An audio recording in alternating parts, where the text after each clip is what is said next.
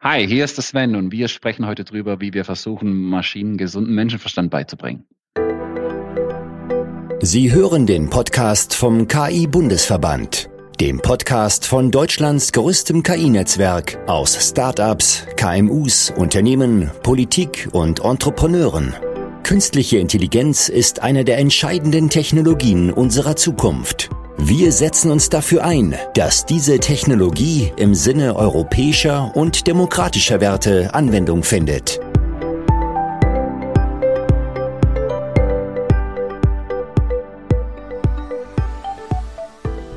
Hallo und herzlich willkommen bei der mittlerweile zehnten Folge vom KI Bundesverband Podcast. Heute haben wir zu Gast Sven Körner. Sven, stell dich noch mal kurz vor, was machst du denn überhaupt in Baden-Württemberg? Und wo bist du denn gerade aktiv? Hi alle zusammen und äh, erstmal danke, dass ich hier, hier dabei sein darf. Ja, wie schon gesagt, ich bin der Sven. Wir, ähm, beziehungsweise ich habe am, am Karlsruhe Institut für Technologie im Bereich Künstliche Intelligenz, Sprachverarbeitung mich mit dem Thema seit 2004 beschäftigt, also lange bevor die ganze Thematik cool war. Und wir haben dann im Zuge dessen, ich sag wie viele andere davon profitiert, dass die Technologien, Daten und so weiter immer besser wurden und mehr verfügbar und schneller und haben deswegen 2017 den einen Teil des Forschungsbereiches ausgegründet in der Firma. Das ist die Things Thinking. Da bin ich jetzt als einer der Gründer tätig und gleichzeitig natürlich dann im KI-Verband von Anfang an dabei als Regionalgruppenleiter Baden-Württemberg und seit Beginn diesen Jahres auch im Vorstand des KI-Verbandes. Mhm, sehr schön. Was machst du denn genau in Baden-Württemberg als Regionalgruppenleiter? Wie kann ich mir das vorstellen? Was sind so die aktuellen Herausforderungen? Also zum einen versuchen wir die, die KI-Unternehmen in Baden-Württemberg ein bisschen zusammenzufassen und zusammenzubringen. Man muss auch realistischerweise sagen, dass Baden-Württemberg da das nicht so gut macht, wie das zum Beispiel die Berliner hinbekommen, was das interne Marketing angeht. Das ist einfach, ich glaube, eine süddeutsche Eigenart. Das ist das, was wir versuchen zu optimieren. Und ähm, das wird insofern jetzt auch deutlich besser, weil wir in Baden-Württemberg, für die, die das nicht mitbekommen haben, ziemlich einen Schub bekommen haben. Zum einen steckt das Land Baden-Württemberg inzwischen richtig viel Geld in die Thematik KI, also hohe zweistellige Millionenbeträge. Und zum anderen gibt es natürlich in Baden-Württemberg auch so Sachen wie, dass da jetzt ein, ein, ein KI-Park Baden-Württemberg entsteht in Heilbronn. Ja, und da geht es dann sogar teilweise um dreistellige Millionenbeträge. Das heißt, da ist ziemlich Zug auf der Leitung. Und das ist einfach spannend, das zusammenzubringen. Ja.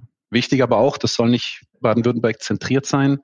Da können, sollen und dürfen und müssen auch andere mitmachen. Okay, was passiert denn da gerade in Heilbronn? Was, was ist dieser ominöse KI-Park? Was soll dort passieren? Ja, genau. Es sogar ein KI-Festival geben.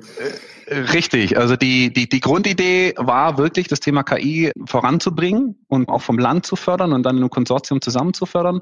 Heilbronn hat die Ausschreibung da in dem Fall gewonnen. Ähm, war noch Stuttgart und andere dabei, die es jetzt in dem Fall nicht bekommen haben die Idee ist wirklich, das Thema KI auszubauen und, und das ist eine der größten Herausforderungen, allen voran mal in den ersten Jahren den KMUs näher zu bringen, weil nach wie vor ist das ja die größte Hürde bei der Adoption dieser Technologie, dass KMUs noch sehr weit weg von dieser Technik sind, obwohl sie die heute schon sinnvoll und auch gewinnbringend einsetzen können.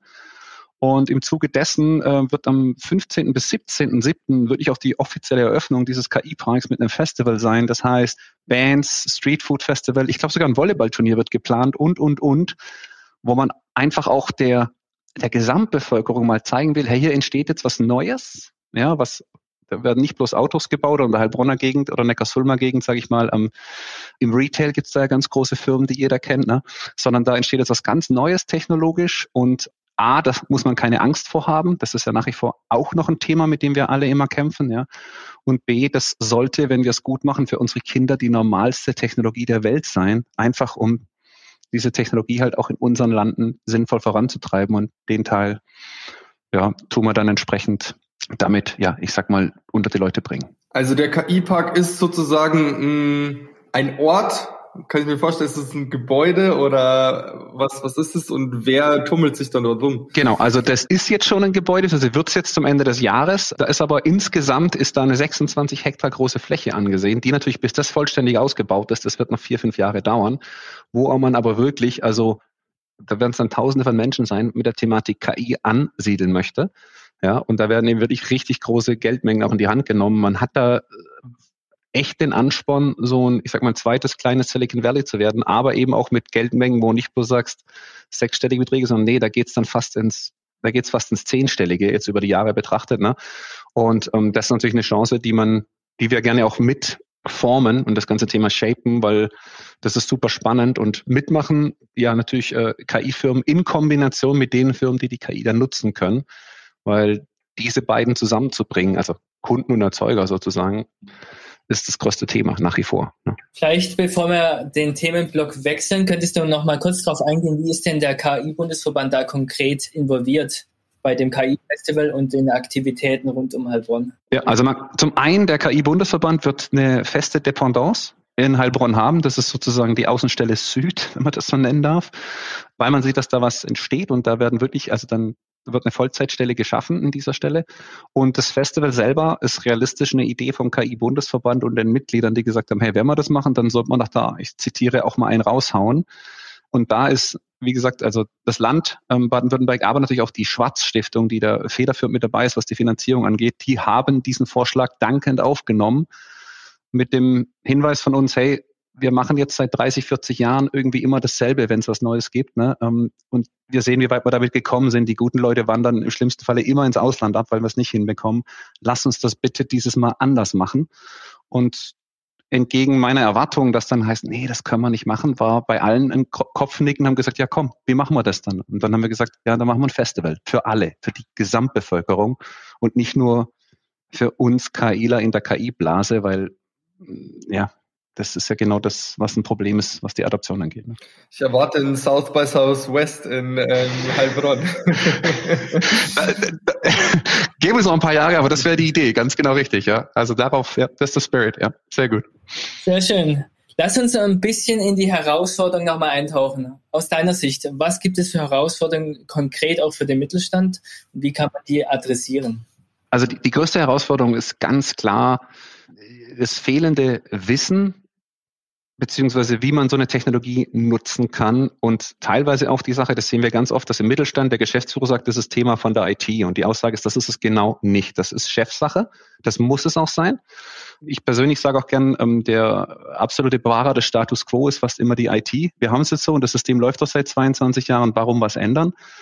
Genau da müssen wir raus. Das heißt, und umgekehrt muss der Mittelstand verstehen, das haben sie jetzt über Jahre so gelernt, wir können das doch selber machen und bauen uns dieses Know-how selber auf. Dieser Weg, gerade im KI-Bereich, ist zu steinig, zu lang und vor allem, und das haben viele Mittelständler nicht, nicht so richtig auf dem Schirm, auch wahrscheinlich viel, viel zu teuer, weil es gibt nicht so viele KIler, wie wir alle wissen.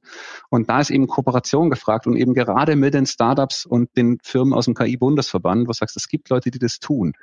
Ja, und diese, diese Kultur da ein bisschen offener zu sein, das ist auch ein Riesenthema, das hinzubekommen. Und das ist ja auch teilweise unser Job im KI-Bundesverband, um da diese alteingesessenen, ich sage immer das Dirty Dancing-Prinzip, ne? mein Tanzbereich, dein Tanzbereich. Das haben die über Jahrzehnte gelernt im Mittelstand.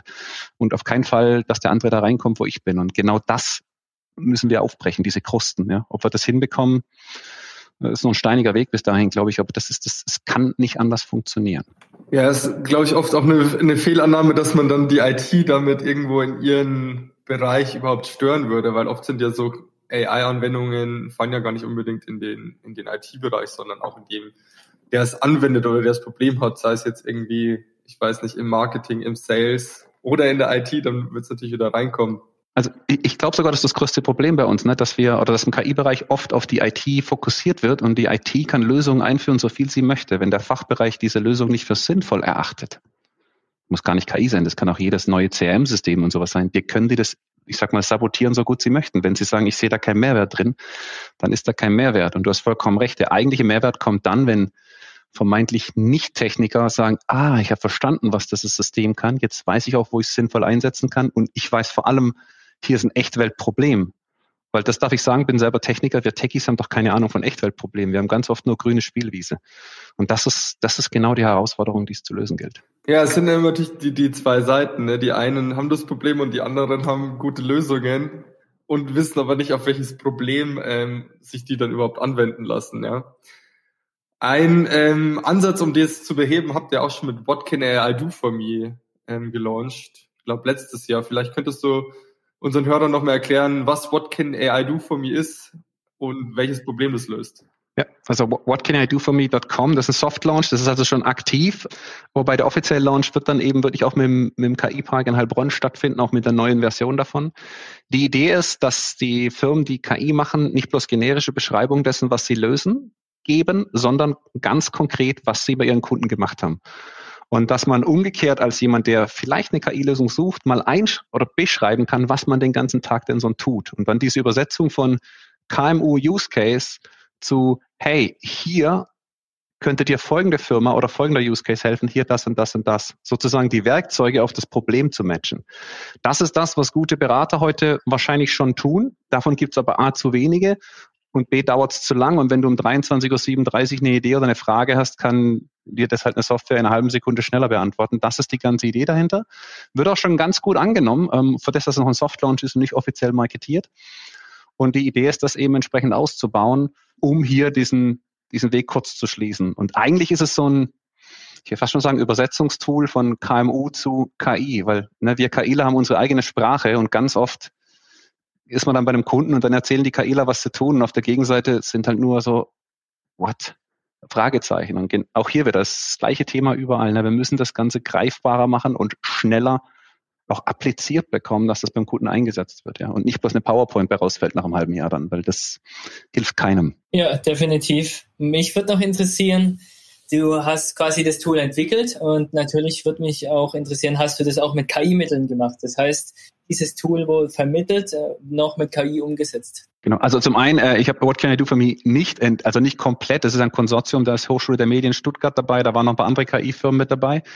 Die darunterliegende Technologie, die aber auf der Ebene der Bedeutung von Beschreibung, also der Semantik versucht zu sagen, hey, hier beschreibt einer, wie er Qualitätsendprüfung von Kartoffelpulver macht, mit, das damit heißes Wasser zu Kartoffelbrei wird. Und auf der anderen Seite bekommt man dann ein Matching zu einer Firma, die extrem gute Kameras im Automotive-Bereich baut, die übrigens genau diese Endprüfung machen könnten. Die beiden hätten sich nie gefunden ohne so eine Plattform. Ja? Äh, und diese dieses ja, Vergleichen auf Bedeutungsebene, das ist das, was unsere Plattform tut, also bei der Ausgründung aus dem KIT. Das ist in dem Fall die Think Thinking. Und das ist auch unsere Technologie, die wir da natürlich mit reingeworfen haben in diese Thematik, äh, um da entsprechend ja, out of the box semantisch Informationen verarbeiten zu können. Sprich, das ist jetzt ja, der Algorithmus versteht dann auch die Bedeutung und nicht nur irgendwie ein Wort folgt auf ein anderes Wort, was man ja irgendwie, sag mal, oft bei klassischen NLP Algorithmen hat, dass der Algorithmus dann vielleicht in der Lage ist, vorherzusagen, okay, auf das Wort Kartoffel folgt auch irgendwann das Wort Pommes, sondern ja, versteht auch, ja, kann dann auch aus dem Kontext herausgenommen Dinge, ähm, ja, wie du sagst, mit Kartoffeln und, und Auto, dass er das gematcht hat, obwohl die vielleicht im ersten gar nichts miteinander zu tun haben.